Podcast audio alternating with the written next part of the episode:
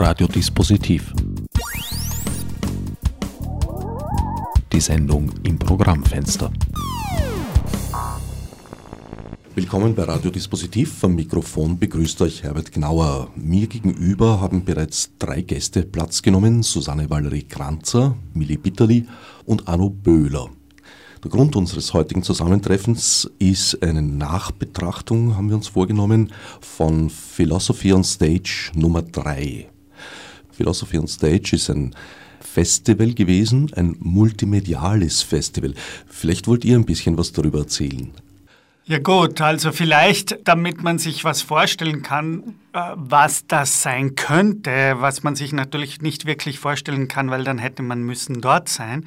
Das ist eines der Konzepte, dass Philosophy on Stage äh, Philosophieren ist, das an einem bestimmten Ort gebunden ist. Das heißt, ein Philosophieren nicht, dass Philosophy on Stage nur an einem einzigen Ort stattfinden kann, aber die Frage nach der Räumlichkeit des Philosophierens, die Frage, an welchem Ort die Philosophie selbst stattfindet, in welcher leiblichen Verfasstheit, innerhalb welcher Atmosphäre die Philosophie, sprich äh, mal kurz gesagt, das Denken stattfindet, ist selbst eine ganz entscheidende Frage innerhalb des Formats Philosophy on Stage, weil konzeptuell äh, diese Art von Suche nach neuen Formen des Philosophierens davon ausgeht, dass genau diese Frage nach der räumlichen Verortung des Denkens, nach der Verortung des Denkens in der Leiblichkeit selbst und damit, wenn man so will, in der Erde, dieser irdisch-sinnlich-ästhetische Bereich des Denkens, lange und in immer wieder in sehr vielen Traditionen des Denkens ausgeschlossen wird. Und Philosophy on State ist eine Art Zeichensetzung gegen dieses Vergessen der Leiblichkeit und der Körperlichkeit des Denkens. Da würde ich gerne anschließen.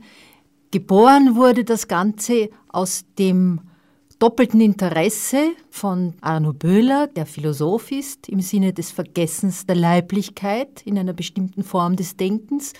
Und für mich als Theatermensch, als Schauspielerin, ist es geboren worden aus dem umgekehrten Interesse, dass gerade am Theater unter Schauspielern vielleicht auch immer wieder ein Vergessen des Denkens stattfindet. Und da das eine ohne das andere nicht auskommt, haben wir vor 15 Jahren begonnen, Philosophy on Stage experimentell zu entwickeln. Als Ort habt ihr euch diesmal einen sehr vorbelasteten Ort ausgesucht, ein Haus, das von einem Philosophen entworfen und gebaut wurde, das legendäre Wittgenstein-Haus. Hat sich das bewährt? Ja, überraschenderweise ja. Das Haus ist ja alles andere als appetitlich, sage ich mal, wenn man so einfach hinkommt, weil das Haus auch also ich spreche jetzt nicht von oben, diese Räume, die man kennt als Galerieraum. Äh, die haben in sich eine sehr strenge und meiner Meinung nach auch sehr schöne Ästhetik. Aber vor allem der Raum unten, das sogenannte Theater, äh, dieser große Hallenraum, ist eigentlich ein Raum, bei dem man äh, die Gastlichkeit des Raumes selbst erst mal suchen muss. Ich kann mich noch erinnern, als die Millie Bitterli, die Tänzerin, die hier neben mir sitzt, zum ersten ersten Mal in diesen Raum gekommen ist, äh, war sie geschockt und so ist es vielen Künstlern gegangen, dass sie nicht wussten, wie sie mit dieser ungastlichen Stätte, die der Raum unten anbietet, mal umgehen sollten. Und das war doch der Raum, an dem die meisten Performances stattgefunden haben.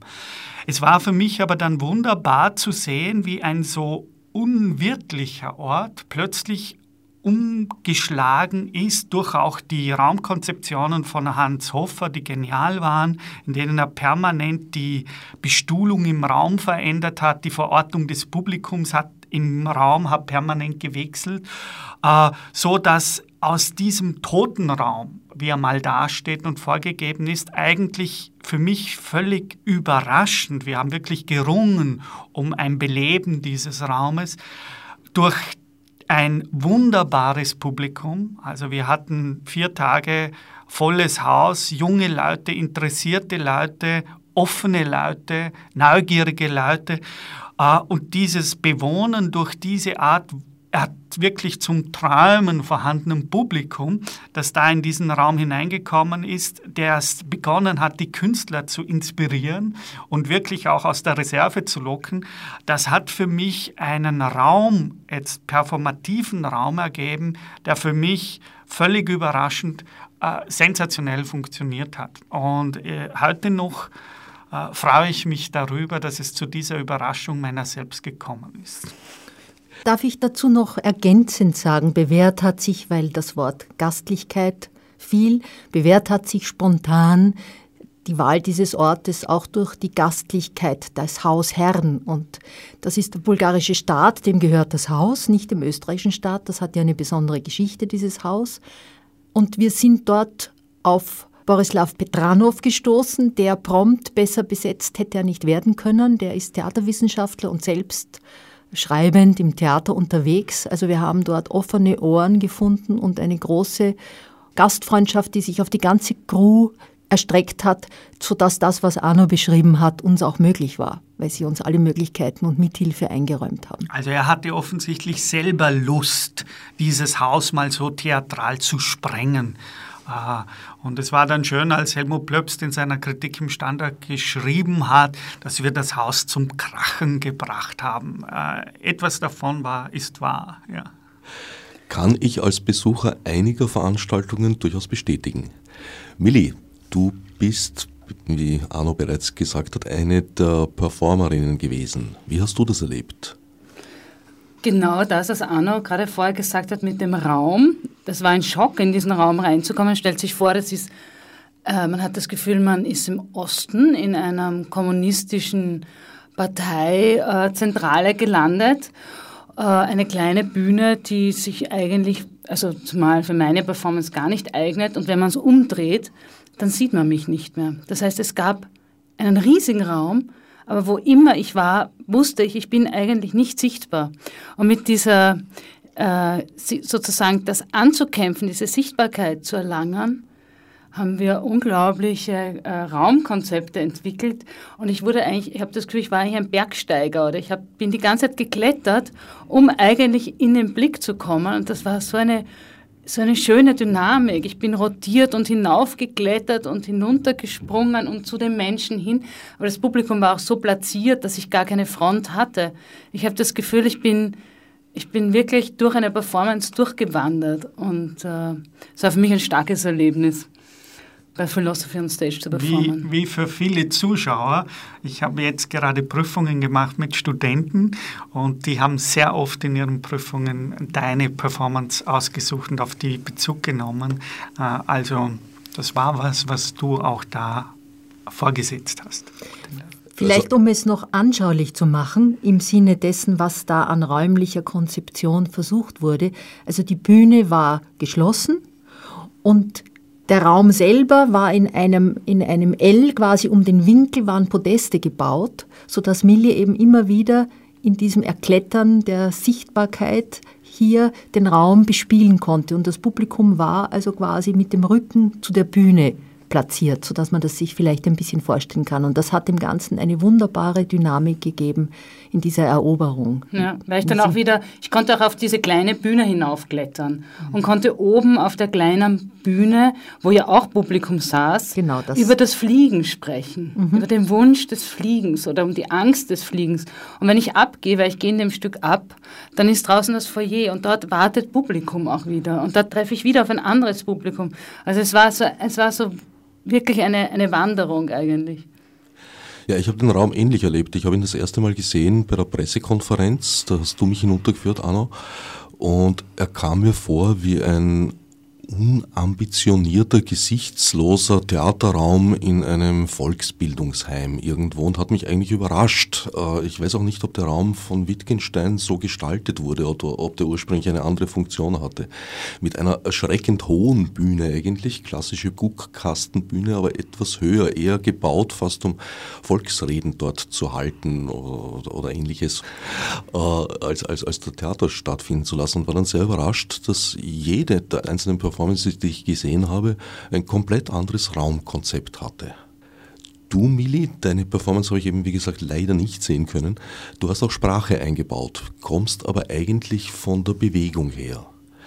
Ist das neu oder hat das eine längere Tradition, dass sich Tanz, Bewegungstheater mit philosophischen Inhalten auseinandersetzt? Ist da zwischen Schwanensee und der Gegenwart was passiert oder hat Schwanensee nur was überdeckt, was eigentlich schon lange da war? Schwanensee ist lange her. Äh, ich war ja schon bei Philosophy 2 eingeladen. Das heißt, mich verbindet auch schon ein bisschen eine Geschichte mit Philosophy on Stage. Und da habe ich gemeinsam mit Annette Baldauf und Andrea B. Breit haben wir äh, ein Hörspiel vorgestellt, das sich beschäftigt, ob Theater Lernen möglich macht. Also ob man denn etwas lernt, wenn man eigentlich ins Theater geht. Und diese Lernerfahrungen haben wir zusammengeschnitten zu einem Hörspiel und haben das bei Philosophy 2 präsentiert.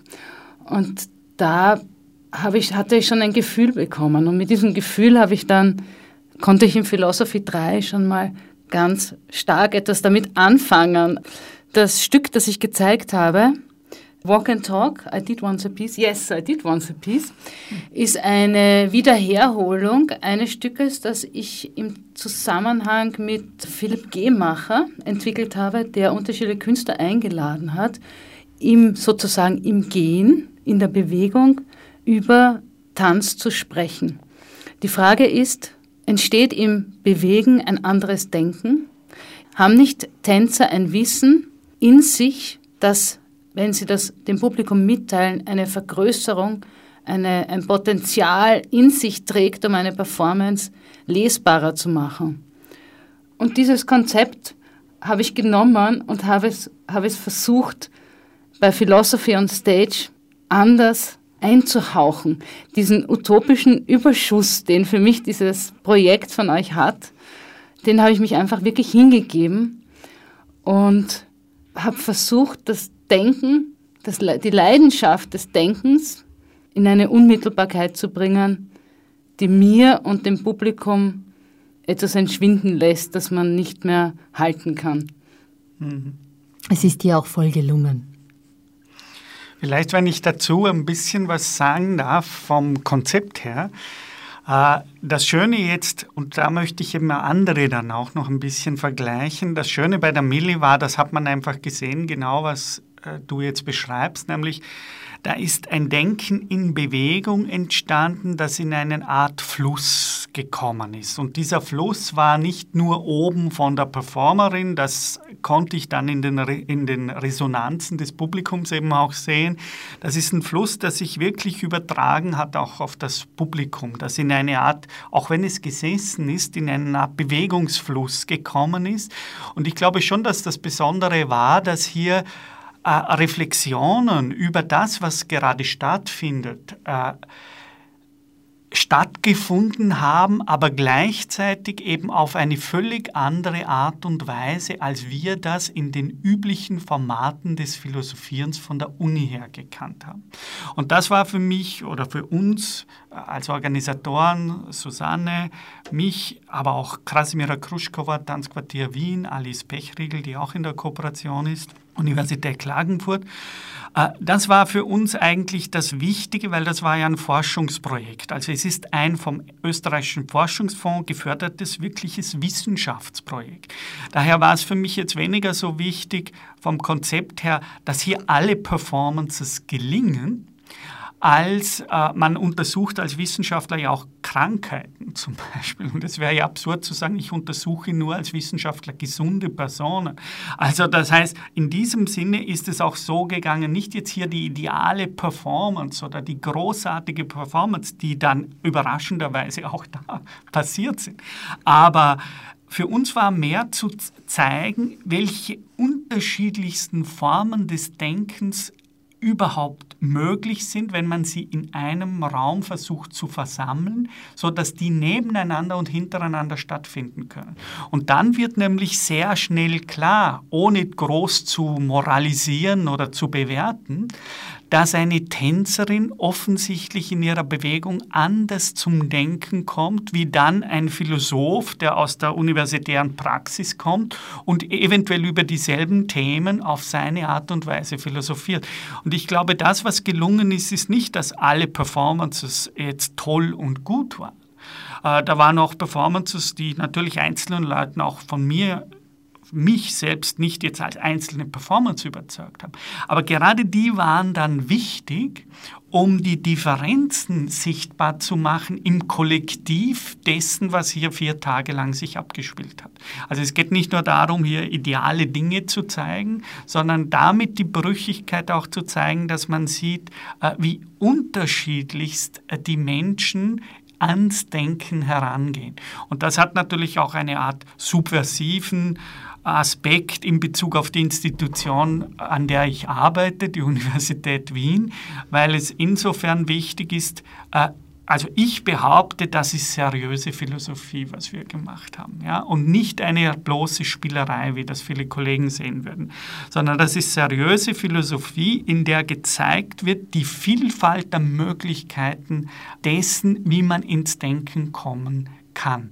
Und das zu zeigen, finde ich auch für die universitäre Praxis als Institution wichtig, nämlich dass man sich in der Universität auch mehr Gedanken über die Formen des Denkens und nicht nur über den einzelnen Inhalt der Gedanken macht.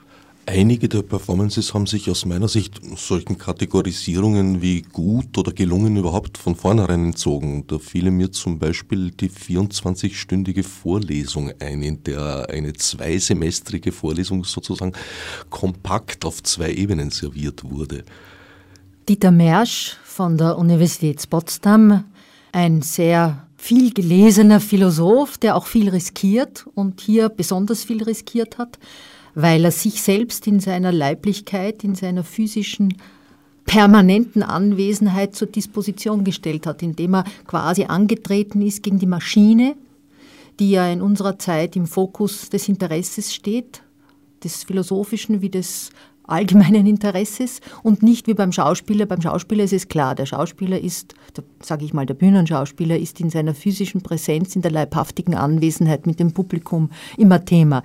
Der Philosoph hat ja viele Medien und immer abstrakte Medien vor allem. Und er hat sich hier quasi ausgesetzt, was passiert, wenn eine Maschine, in die eingespeist war, diese Vorlesung in ihrem konsequenten, auch geschriebenen Verlauf, wenn er parallel als leibhaftiger Mensch mit all den, wie soll ich sagen, Stärken und Schwächen, die man hat, hier sich quasi in, in einen Wettkampf begibt. Und das Interessante vielleicht ganz kurz von meiner Person, und ich glaube es auch beobachtet haben bei den anderen, die drinnen immer wieder hineingegangen sind, man hat der Maschine überhaupt nicht zugehört, die war störend und man hat die ganze Aufmerksamkeit dem Menschen, auch wenn die Stimme nachgelassen hat, auch wenn er müde wurde, auch wenn der Mund trocken wurde, man hat hier voll sich angesprochen gefühlt von ja, einem lebendigen Menschen. Wobei ich dazu sagen möchte, dass die Maschine eben ein Text-to-Speech-Programm war, das den geschriebenen Vorlesungstext gnadenlos exekutiert hat. Und diese Text-to-Speech-Programme inzwischen eine Qualität erreicht haben, wo man auf den ersten Blick nicht mehr feststellt, ah, das ist eine Computerstimme, sondern aufs erste Hören ist man eigentlich nur irritiert, weil der Rhythmus nicht stimmt weil die Satzzeichen mitgesprochen werden, aber trotzdem, das ist irgendwie unrund. Also ich habe eine Zeit gebraucht, um drauf zu kommen, dass das eine Text-to-Speech-Maschine ist. Und auch in meinem Eindruck, ich habe die letzte Stunde ungefähr miterlebt, der Performance, hat der Mensch ganz klar gewonnen. Ja, und darf ich noch dazu sagen, weil ich ja das Theater heiß vertrete hier auch, dass diese Gnadenlosigkeit einer Fehlerlosigkeit, unerträglich ist und kein Interesse erweckt. Das heißt, ein Mensch, der einen Stolperer macht, in die kleinen ganzen Fehler, die einem passieren, dass man sich verschluckt oder dass man mal stolpert über ein Wort oder dass der Satz nicht ganz korrekt weitergeht. All diese kleinen Risse und Sprünge geben aber eine, eine, eine, eine, einen Aufriss von Leben und Lebendigkeit, die durch keine Maschine einholbar ist. Und die damit, vielleicht einen Satz noch, die damit das Ideal, gesellschaftliche Ideal der Effizienz natürlich völlig hinterfragt. Ja? Also dieser Wahnsinn, äh, dass heute durch die Adaption von Managementpraktiken in alle Lebensbereiche äh, de facto ja genau das Umgekehrte passiert. Um die Dinge berechenbar zu machen, brauchen wir eine Art effizientes Management. Und ich glaube, die Performance hat wunderbar gezeigt, wie, wie unökonomisch ein solches Denken wird. Und wenn wir die ganzen Nebeneffekte eines solchen Systems ökonomisch bewerten würden, wie viel Krankheit entsteht durch diese Art von Effizienzabrichtung, ein Wittgenstein-Wort, ja, äh, durch diese Abrichtung durch Effizienz. Äh, ich bin mir sicher, dass sich das ökonomisch nicht rechnen würde. Ja, wenn wir wirklich die Folgeerscheinungen eines solchen Systems äh, mit inkludieren würden. Und daher war das natürlich für mich eine wunderbare Performance, die auch hier einen gesellschaftlich subversiven Charakter äh, wunderbar sichtbar gemacht hat. Ich glaube auch, dass der Tanz ganz stark mit den Störungen, mit den Rissen arbeitet, weil genau diese Momente sind es, die dann eigentlich das Denken im Publikum ermöglichen. Es ist genau diese Kontrolle, die scheinbar verloren geht für Momente, wo man mit dabei ist. Und wenn alles immer in Kontrolle ist, dann glaube ich, dafür geht man nicht ins Theater.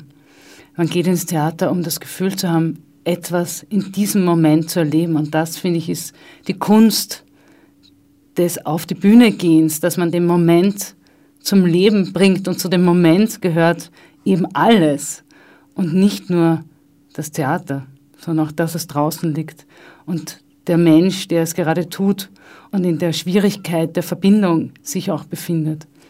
Ja, in der Exposition, wenn ich das nochmal, das ist sehr schön, was du sagst und ganz wichtig für die performativen Künste, die ja immer im Augenblick, im Hier und Jetzt sich riskieren.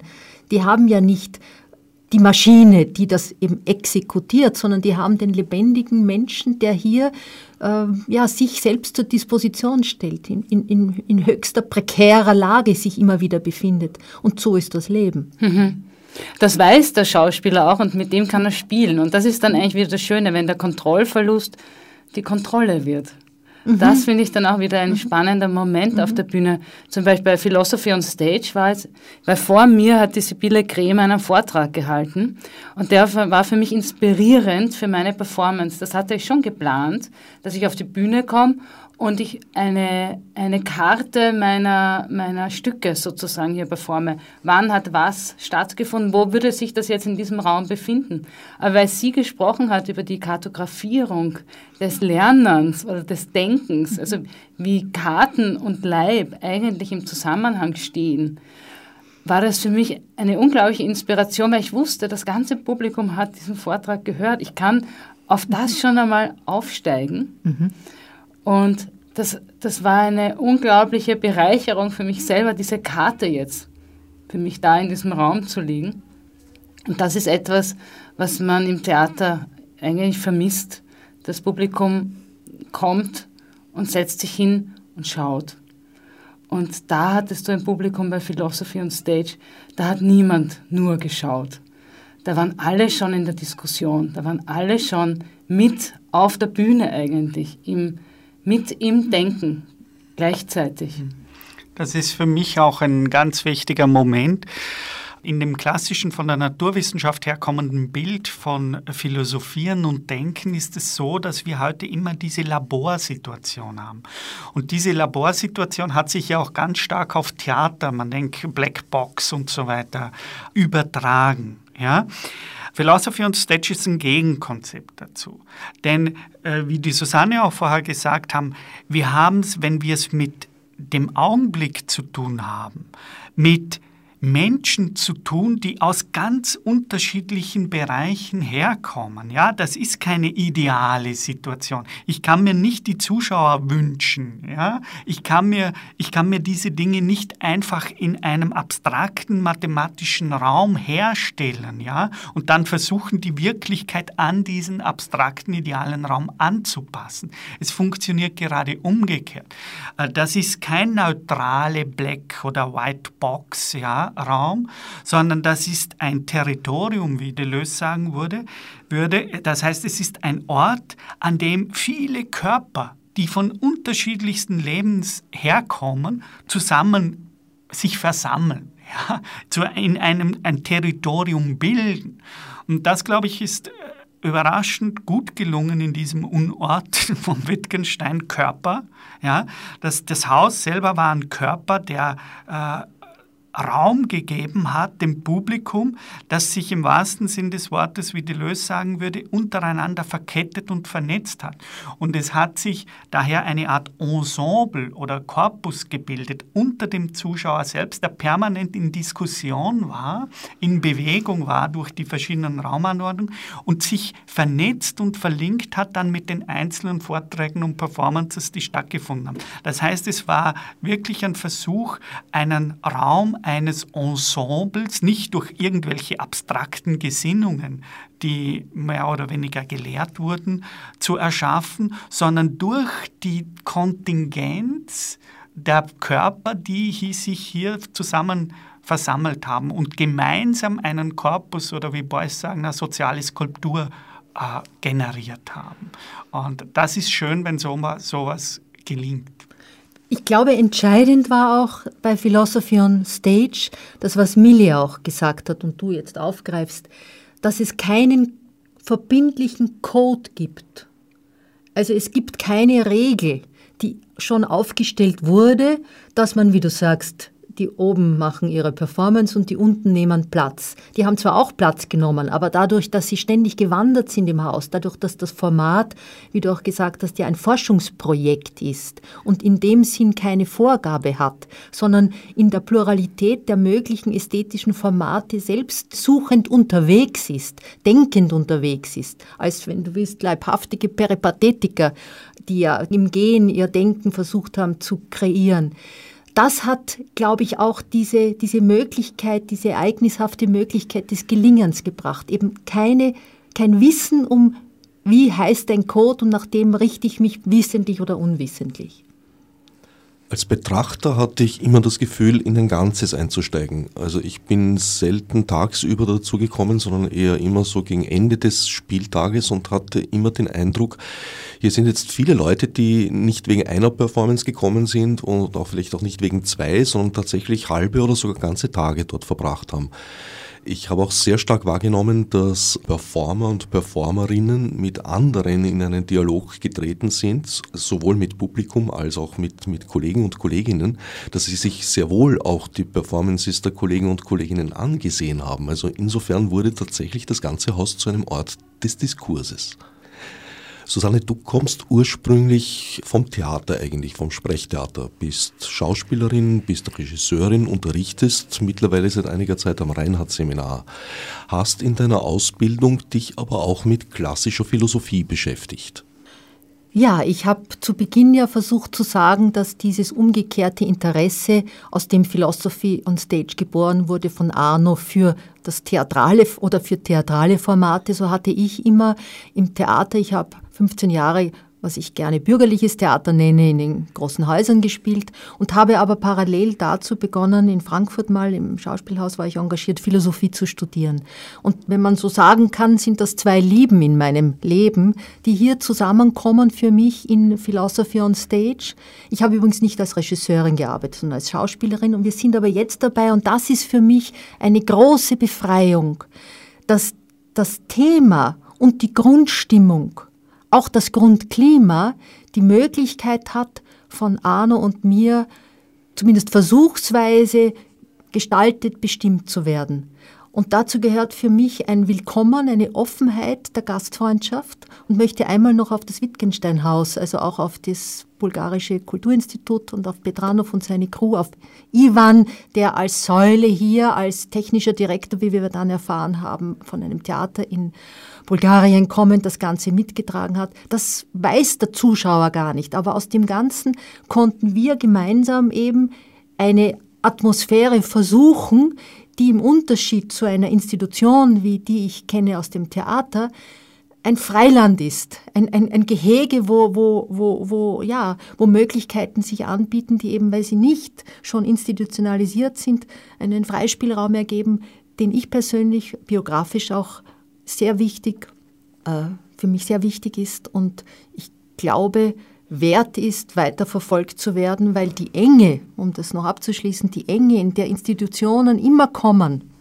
hier versuchsweise gesprengt wurde. Und das öffnet dann auch die Gemeinsamkeit, die vielleicht anders gar nicht mehr möglich ist. Wobei ich schon äh, an schließen möchte, dass wir, und damit meine ich wirklich das Team, das hier das Ganze organisiert hat etc. und dann dort die Stühle umgestellt hat, ja, diese unglaublich schweren Stühle, äh, da wir alle keine, äh, sage ich mal, von der Statur her Riesen sind. Ja? Also wir waren an der Grenze, wir sind wirklich auf den Zähnen äh, gewesen. Aber da, auch das war eine schöne Sache, dass dass das Team in diesem unglaublichen Einsatz, für den ich allen danken möchte, und diese Erschöpfung, die sich über die Probenzeit und über die Tage hinweg aufgebaut hat im Team, es hat irgendwie auch dazu gepasst. Ja, es war zwar etwas, wo wir dann wirklich längere Zeit gebraucht haben, alle, um uns zu regenerieren, äh, weil es wirklich an der Grenze dessen war, diese doch, es waren im Ganzen 1000 Leute circa Zuschauer da. Also das eben so zu tragen, dass das nicht kollabiert, weil wir mussten ja die Strukturen erst für dieses Event aufbauen. Äh, das war schon eine Grenzerfahrung, äh, die ich toll fand. Ich hatte auch das Gefühl, wir waren ja gewachsen, aber die wirklich an die Grenze gegangen ist. Das war eine eigene Form der Performance, die hier das Team, Organisationsteam geleistet hat, äh, damit das Ganze funktioniert. Und es war lange vorbereitet, das muss man natürlich sagen. Also wir haben über Monate, Monate versucht, das vorzubereiten und möglichst genau zu organisieren, weil wir wussten, dass am Ende noch viel Chaos dazukommt. Wir standen zum Beispiel vor dem Problem und das, glaube ich, war auch etwas, was das Ganze ermöglicht hat in dieser Zusammenkunft. Wenn man vier Tage Leute zu sich bittet in ein Haus und quasi eine Performance oder einen Vortrag, ein ästhetisches Format an das andere hier in Philosophy on Stage ja gereiht wurde, die Menschen müssen ja essen und trinken. Jetzt gibt's von Forschungsprojekt ja ökonomisch keine Förderung für das Essen und das Trinken. Jetzt waren wir vor das Problem gestellt, wie machen wir das? Und wir haben dann aus unserer Not, haben wir eine Notküche erfunden und eine Suppenküche entdeckt im 17. Äh, Bezirk und haben in einem riesen, in zwei riesen äh, Leinwänden Notküche äh, in dem Foyer dieses Theaters, das vorhin beschrieben wurde, angebracht. Und da konnte man Kaffee, Getränke waren da und wurde den ganzen Tag im Sinne dieser improvisierten Möglichkeit, etwas zu essen zu bekommen, versorgt. Ich glaube, das hat dem Ganzen auch noch einmal einen, einen Groove gegeben. Susanne und Arno, ihr habt ja eine Mehrfachrolle gespielt dort, möchte ich fast sagen. Ihr habt das Festival nicht nur kuratiert und organisiert, sondern seid am letzten Tag auch noch selbst mit einer Performance aufgetreten. Wie war diese Doppelsituation für euch? Also für mich, also für mich war das, sage ich mal, eine geile Erfahrung in dem Sinne, dass ich, glaube ich, im richtigen Alter jetzt bin. Ich bin nicht mehr so ganz jung und noch nicht so ganz alt, ja. Dass das gut war, so an on the edge, also an den Rand zu gehen, einfach und was auszuprobieren, wie viel kann man eigentlich tragen und leisten. Äh, und es war dann für mich eben schon das Spannendste, war an dieser Performance, dass die für mich nur am Rande obwohl ich dort sozusagen eine wichtige Rolle gespielt habe, hat sie für mich eine Randrolle gespielt, für mich persönlich, weil ich bin zum ersten Mal in meinem Leben eben todmüde überhaupt schon in die Performance gegangen. Das hat aber eine sehr ich weiß nicht, ob ich das öfters so machen will, aber in diesem Fall war das auch eine sehr interessante Erfahrung, was es heißt, dass ich schon aus einem Zustand der Erschöpfung überhaupt mal nicht erst durch die Performance in die Erschöpfung komme, sondern so überhaupt auf die Bühne komme. Und in dem Sinne bin ich dann auch der Performance dankbar, die hat dann für mich hineingepasst in das Gesamte wieder, aber weniger jetzt als an der zentrale Punkt, sondern es wurde wirklich eine Art, ich war Teil, Protagonist eines wesentlich größeren Korpus, der im Ganzen stattgefunden hat und für den ich mich eigentlich im Ganzen mehr verantwortlich gefühlt habe als für meine eigene Performance. Für mich war das ein bisschen anders. Äh, man muss dazu sagen, dass natürlich Organisation, und Arno hat ja dieses Forschungsprojekt zugesprochen bekommen, auch mit den Kooperationspartnern Alice Pechregel von der Universität Klagenfurt und Krasimira Kruschkova vom Tanzquartier und Max Reinhardt Seminar als Kooperationspartner. Wir drei zwar, also wir zu viert sind, aber Arno sicher die Hauptlast mit seinen beiden Assistenten, der Elisabeth Schäfer und Markus Mittmannsgruber, beide Philosophen, Studierende bei Arno zum Teil gewesen. Markus hat schon sein Doktorat, Elisabeth gibt es gerade ab. Also da lagen auf, sagen wir, auf den dreien lag die organisatorische Hauptlast. Aber von meiner Perspektive her gesehen ist es eine inhaltliche Befreiung, weil ich bin Professor an einer Kunstuniversität, also an der Universität für Musik und Darstellende Kunst und beginne zunehmend auch, ich sage es jetzt unter Anführungsstrichen, darunter zu leiden, obwohl wir ganz große Freiheiten haben in unserem, wir sind noch immer eine, eine, eine, eine Insel der Seligen, aber was das Universitätsgesetz implementiert hat an Direktiven findet natürlich auch an den Kunstuniversitäten langsam, aber sicher seinen Ausdruck. Und ich habe äh, hier Texte von Foucault, also inhaltlich, weil wir das ja auch selbst geschrieben haben. Unser Performance heißt Corpus Delicti, Denken ein Ort des Verbrechens. Und der Chor, wir haben aus vom Max-Reinhardt-Seminar, Hubertus Petrol hat das einstudiert, Studierende haben mit mir gemeinsam Foucault-Texte rezitiert, die aus dem Buch Überwachen und Strafen genommen wurden, wo, wenn man will, die Einverleibung eines, wie Arno vorhin mal gesagt hat, eines Menschen, der funktioniert, ja, beschrieben wird. Und ich habe das gleichzeitig mit ein paar Textstellen aus dem Universitätsgesetz ergänzt, wo ganz klar hervorgeht, Total Quality Management. Zum Beispiel, es wird klar gesagt in einem der ersten Paragraphen, dass hier zum ersten Mal betriebswirtschaftliche Größen implementiert werden oder wurden in das Universitätsgesetz. Das nicht ausgesprochen wird in dem Universitätsgesetz, was zum Beispiel intellektuelles Vermögen, was ja die Aufgabe der Universitäten ist, was damit gemeint ist. Also es ist da ein, eine Möglichkeit gewesen, in einer Performance etwas zu thematisieren, was mir unter den Nägeln brennt und was, glaube ich, gesellschaftspolitisch unter den Nägeln brennt mit einer der genuinen Aufgaben der Philosophie, das Überlegen äh, gesellschaftlicher Veränderungen und Zustände. Milli, du kommst aus dem klassischen Tanzbereich, hast an der Wiener Staatsoper die Ballettschule absolviert und hast aber teilgenommen an einer Erweiterung des Tanztheaterbegriffs, die zum Beispiel dazu geführt hat, dass äh, Sigrid Gareis äh, Deutschbauer und Spring innerhalb des Tanzquartiers als Tanzperformance äh, präsentiert hat. Wie kam es zu dieser Entwicklung? Tanz ist etwas, das äh, man mit unterschiedlichen Dingen in Verbindung bringen kann. Und wenn man ein Kind ist, dann wird Tanz mit Talent in Verbindung gebracht. Und so kam es einmal dazu, dass ich eine Tanzausbildung gemacht habe und da es in Wien nichts anderes gab, war es nun mal der klassische Tanz. Und sobald ich das Gefühl hatte, dass ich etwas verstanden habe, das ist eigentlich heute noch nach wie vor so, dann äh, interessiert mich wieder etwas Neues. Und somit in dem Moment, wo ich fertig war mit dem klassischen Tanz, hat es mich weniger interessiert, als jetzt auf der Bühne zu tanzen. Wobei ich auch dazu sagen muss, ich werde auch nicht als Solistin äh, vorgekommen, sondern mehr im Corps. Das war mir bewusst. Und dieses Wissen, äh, das jetzt zu exekutieren, was ich jetzt gelernt habe, hat mich nicht interessiert, weil ich habe festgestellt, ich war zufällig in einer Jazz-Tanzklasse in einem kleinen Tanzstudio in Wien, weil damals gab es noch keinen zeitgenössischen Tanz und da mussten wir die Hüfte schwingen. Und ich habe eigentlich herabgeschaut als klassische Tänzerin äh, und habe mir von dieser Übung eigentlich gar nichts erwartet, weil sie hat mein Leben verändert, weil ich habe festgestellt, nach acht Jahren Training konnte ich nicht meine Hüfte schwingen. Und das sind dann so Erlebnisse, wo man merkt, dass im Detail oft eine ganz große Zündkraft eigentlich liegt. Weil dieser Versuch, meine Hüfte zu schwingen, bedeutet, meinen ganzen Körper eigentlich umzubauen, neu zu verstehen, neu zu organisieren, um das zu schaffen. Und wenn du das schaffst, dann willst du ja nicht mehr zurück, wo du warst, dann willst du ja weiter. Und so dieses weiter und weiter und weiter. Und dann ist das eine Kettenreaktion, die man eigentlich gar nicht mehr im Nachhinein so analysieren kann. Oder vielleicht könnte man das, ich habe das nie so getan. Es begleitet mich mein Leben lang.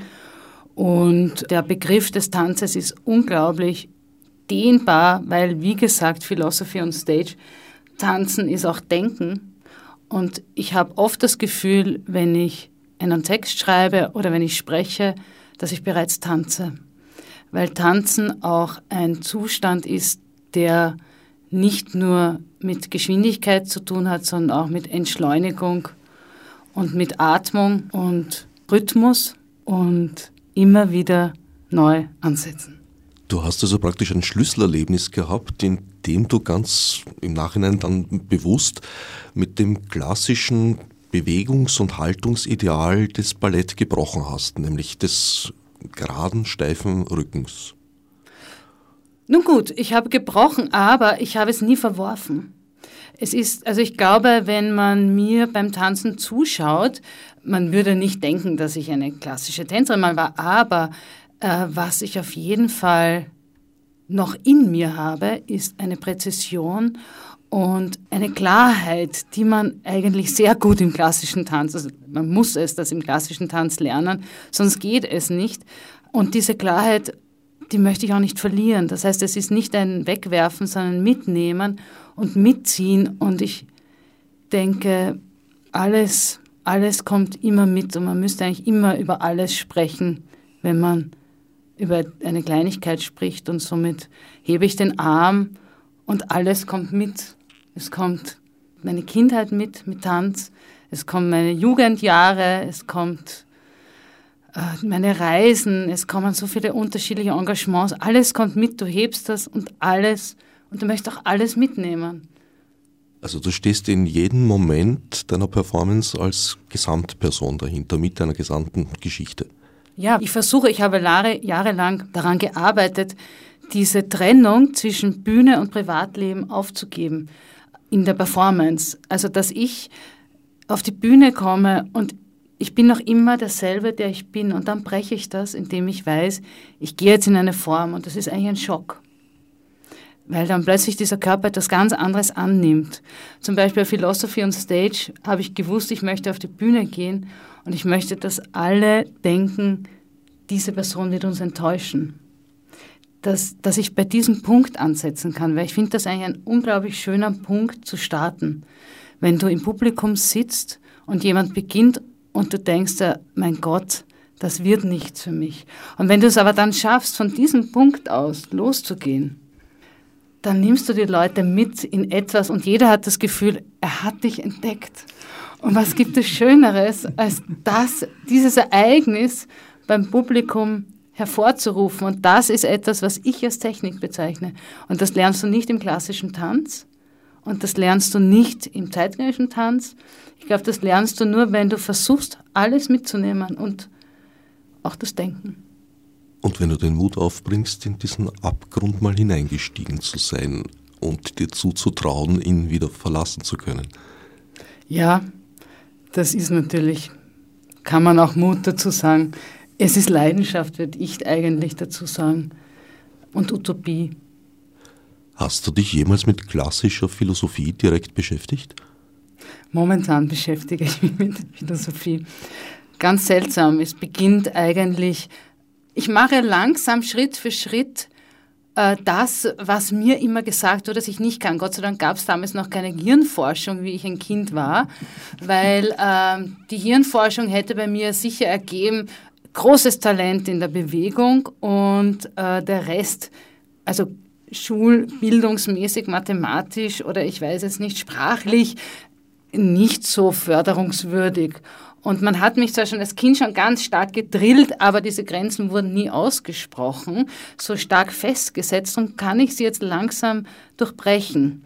Das heißt, meine größte Angst war eigentlich immer, auf der Bühne zu sprechen. Und mittlerweile ist das ja kein Problem mehr. Äh, dann gibt es bei mir die Behauptung, ich kann nicht schreiben. Ich fange jetzt an zu schreiben. Also ich finde das interessant, wie ich durch den Tanz, aber wirklich durch den Tanz, in, mich in diese Gebiete hinein arbeiten kann, Schritt für Schritt, langsam. Und somit, ja, ich, ich lese auch philosophische Texte, aber ähm, das, das heißt, ist. Wir bekommen bald was von dir zu lesen. Ja. zu dem, was Millie gesagt hat über das Denken. Ich kann das sehr gut verstehen. Meine Leidenschaft galt also immer der Bühne, dem Theater gilt der Bühne und gilt aber auch der Philosophie. Und da ist die Frage, ich kann immer gut denken, wenn ich aus der Erfahrung denken kann. Und ich glaube zu verstehen von dem, was du gesagt hast, dass diese Erfahrung des Tanzes, dass du dich ganz mitnimmst in der Bewegung, wenn die Hand, wenn du die Hand hebst und du bist da in deiner ganzen Vergangenheit und Zukunft, wenn du willst, gegenwärtig da, dann verstehe ich das. Man kann gut denken, sagen wir mal als künstlerischer Mensch, aus der Erfahrung heraus. Und das rein intellektuelle Vermögen ist ja vielleicht gerade das, was Philosophy on Stage zur Disposition stellt. Ob das neben all seinen großen Qualitäten nicht einen Mangel hat. Ob da nicht ein Fehl ist, weil es das wegkappt. Das Fleisch, die Physis, auch die Singularität, die jeder ist. Die ja mit dabei ist, auch wenn sie scheinbar übersprungen werden muss, der Objektivität willen. Das ist das, was Arno gesagt mit dem Funktionieren, weil wir uns so wahnsinnig stark auf das Funktionieren richten, dass sozusagen der Leib als Störung da ins Spiel kommt. Aber man ja weiß, dass Lernen ja eine lange Dauer hat und dass es nicht etwas Schnelles ist und gerade das Überwinden von Dingen und das Umgehen müssen mit etwas ist doch das, was es dann tatsächlich ausmacht, dass man auch wirklich ins Denken kommt, weil sonst äh, löst man vielleicht nur Dinge, aber man kommt nicht ins Denken. Sehr schön möchte ich noch sagen, sehr schön fand ich deinen Ansatz, eine Performance, also Philosophy on Stage, da anzusetzen, dass du die Menschen enttäuschst. Das ist schön und raffiniert. Nun gut, weil, ich wollte sie eigentlich weil, gar nicht enttäuschen in dem Sinne, sondern ich wollte ihnen nur die Gewissheit nehmen, dass das jetzt mal was wird. Das ist ja dann, was an die Enttäuschung ja. ist, dann kommt dann für mich in einem anderen Moment in dem Stück. Aber da ist es mehr so eine Beunruhigung. Und ich denke, Aha. aus einer Beunruhigung Aha. heraus ist es, ist es so schön, loszugehen. Das ist eigentlich auch wie das Flugzeug. Das symbolisiert für mhm. mich auch diese Beunruhigung. Ja, die Enttäuschung, die Täuschung wegzunehmen. Deswegen hat mir das Wort mhm. so gut gefallen. Das meinte ich. Da ist ja ein, ein wichtiger Wechsel der Perspektive mit intendiert oder suggeriert. Und das ist ein schöner anderer Ausgangspunkt, als gewinnen zu wollen. Ne? Eigentlich fast eine Antithese zum klassischen Theatergedanken, der ja, also Stanislavski beruht auf Täuschung, Meyerhold nicht. Ja, da gibt es wohl immer beide Traditionen, ziehen sich durch die ganze Geschichte des Theaterspielens. Ich weiß nicht, wann das historisch begonnen hat, ob die zwei nicht wirklich so ein Anfangspunkt sind. Das könnte ich jetzt gar nicht sagen. Also Diderot, meiner Erinnerung nach, bringt ja auch im Paradox des Schauspielers beide Möglichkeiten zur Sprache. Also historisch einige Zeit früher. Aber ich bin keine Theaterwissenschaftlerin und da kann ich vielleicht über die Praxis was sagen, aber über die Historie vielleicht zu wenig. Arno, du wolltest vorher, glaube ich, was ja, für mich ist noch wichtig, weil ich ja auch äh, Philosoph an der Universität bin, dass ich hier immer eine Haltung beziehe, indem ich darauf hinweise, dass dieser Einbezug der leiblichen Dimension des Denkens ja Tradition hat. Ja? Also ich sehe einen ganz falschen Weg, dass man sagt, okay, Philosophy on Stage macht was völlig Neues, das es nie gegeben hat und äh, das ist irgendwie so, so irgendeine modische äh, Sache.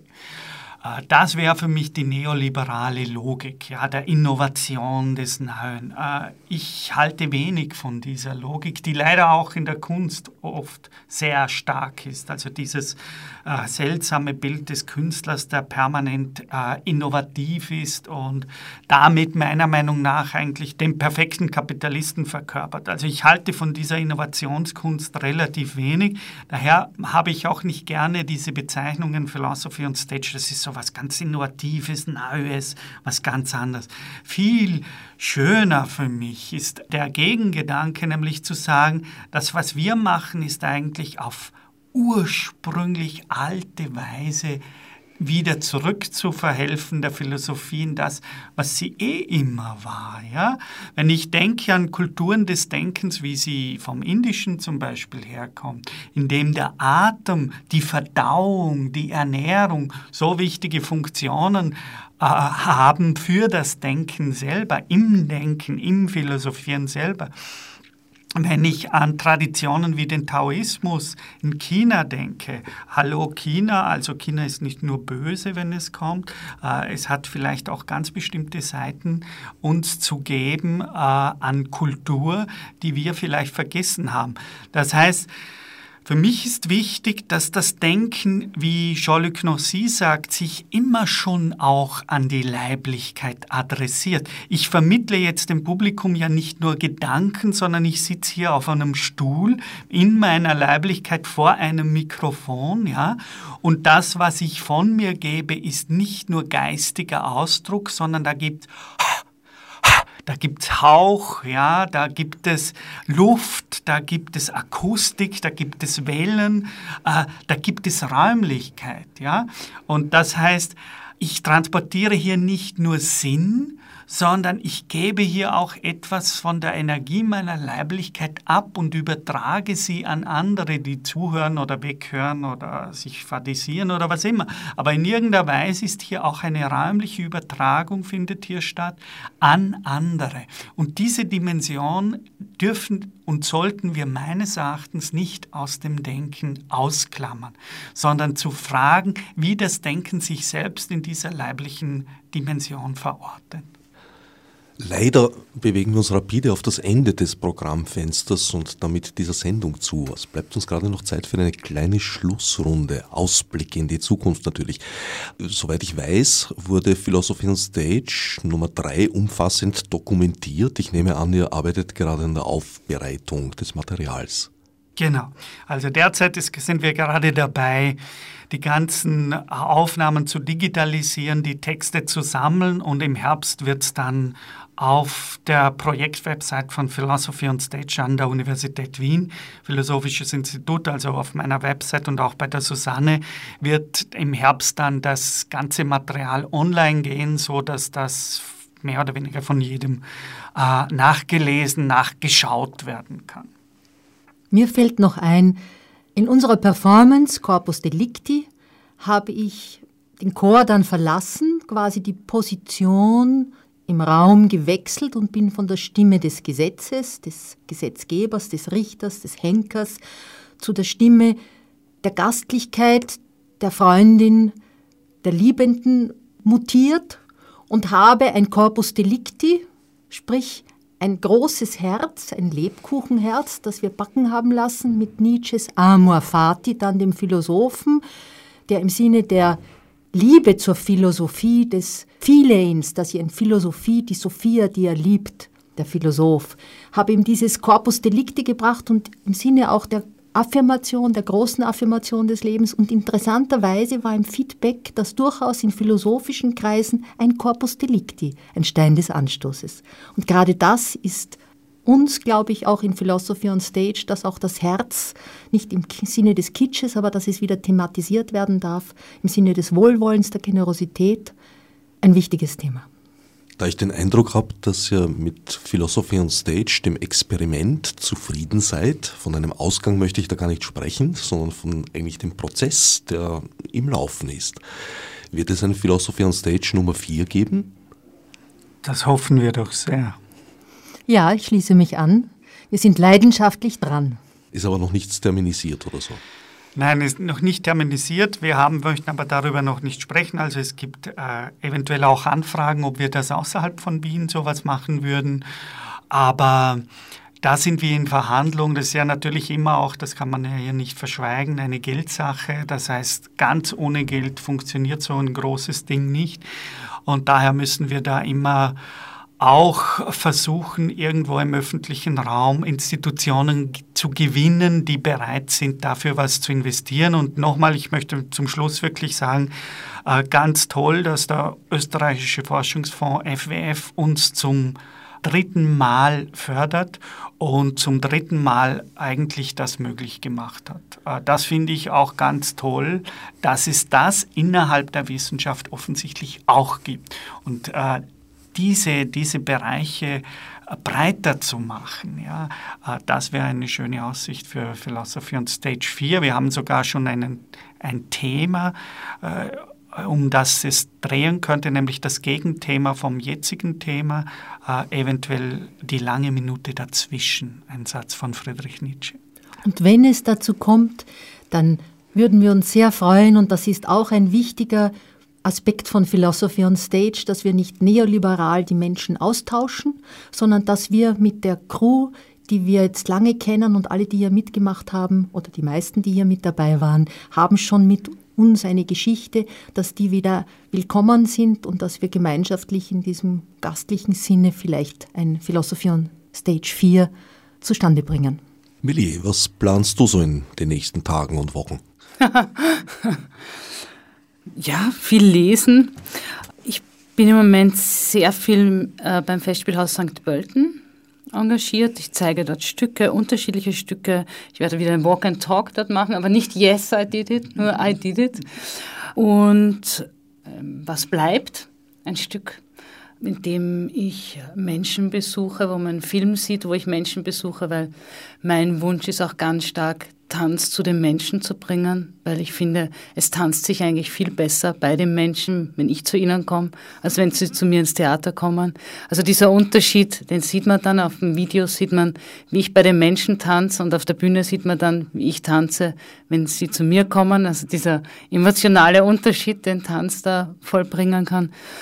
Und äh, bin Teil eines großen Community-Projekts, wo 120 Laien, also Menschen, die nicht professionell auf die Bühne gehen, auf die Bühne kommen und wir ein Stück für sie choreografieren. Und nebenbei, wie Hörerinnen und Hörer dieser Sendereihe wissen, moderierst du für United Sorry die Green Conversations, für die uns heute aber leider keine Zeit mehr bleiben.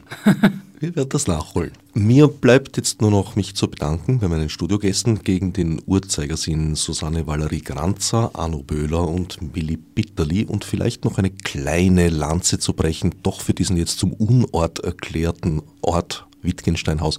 Ich persönlich habe eigentlich nur den Theaterraum als Unort empfunden. Die anderen Räume sind eigenartig, kahl, weil ja auch ausgeräumt gewesen und kein Wohnraum mehr, als äh, der sie ursprünglich konzipiert waren.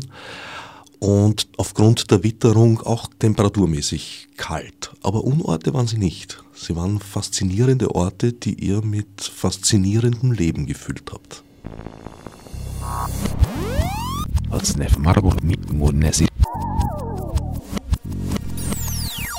Fichte subsidiar